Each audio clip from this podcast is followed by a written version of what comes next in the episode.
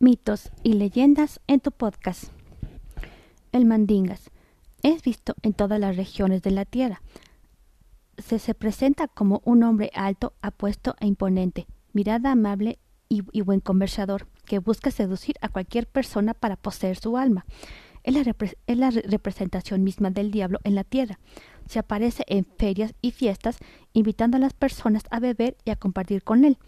Al dejar ver un poco más de su figura real, sus pies son de cabra, lo que deja a las personas paralizadas de horror, y cuando se aleja, deja el recinto con un característico olor a azufre, desligando a la gente fuera de su encantador trance.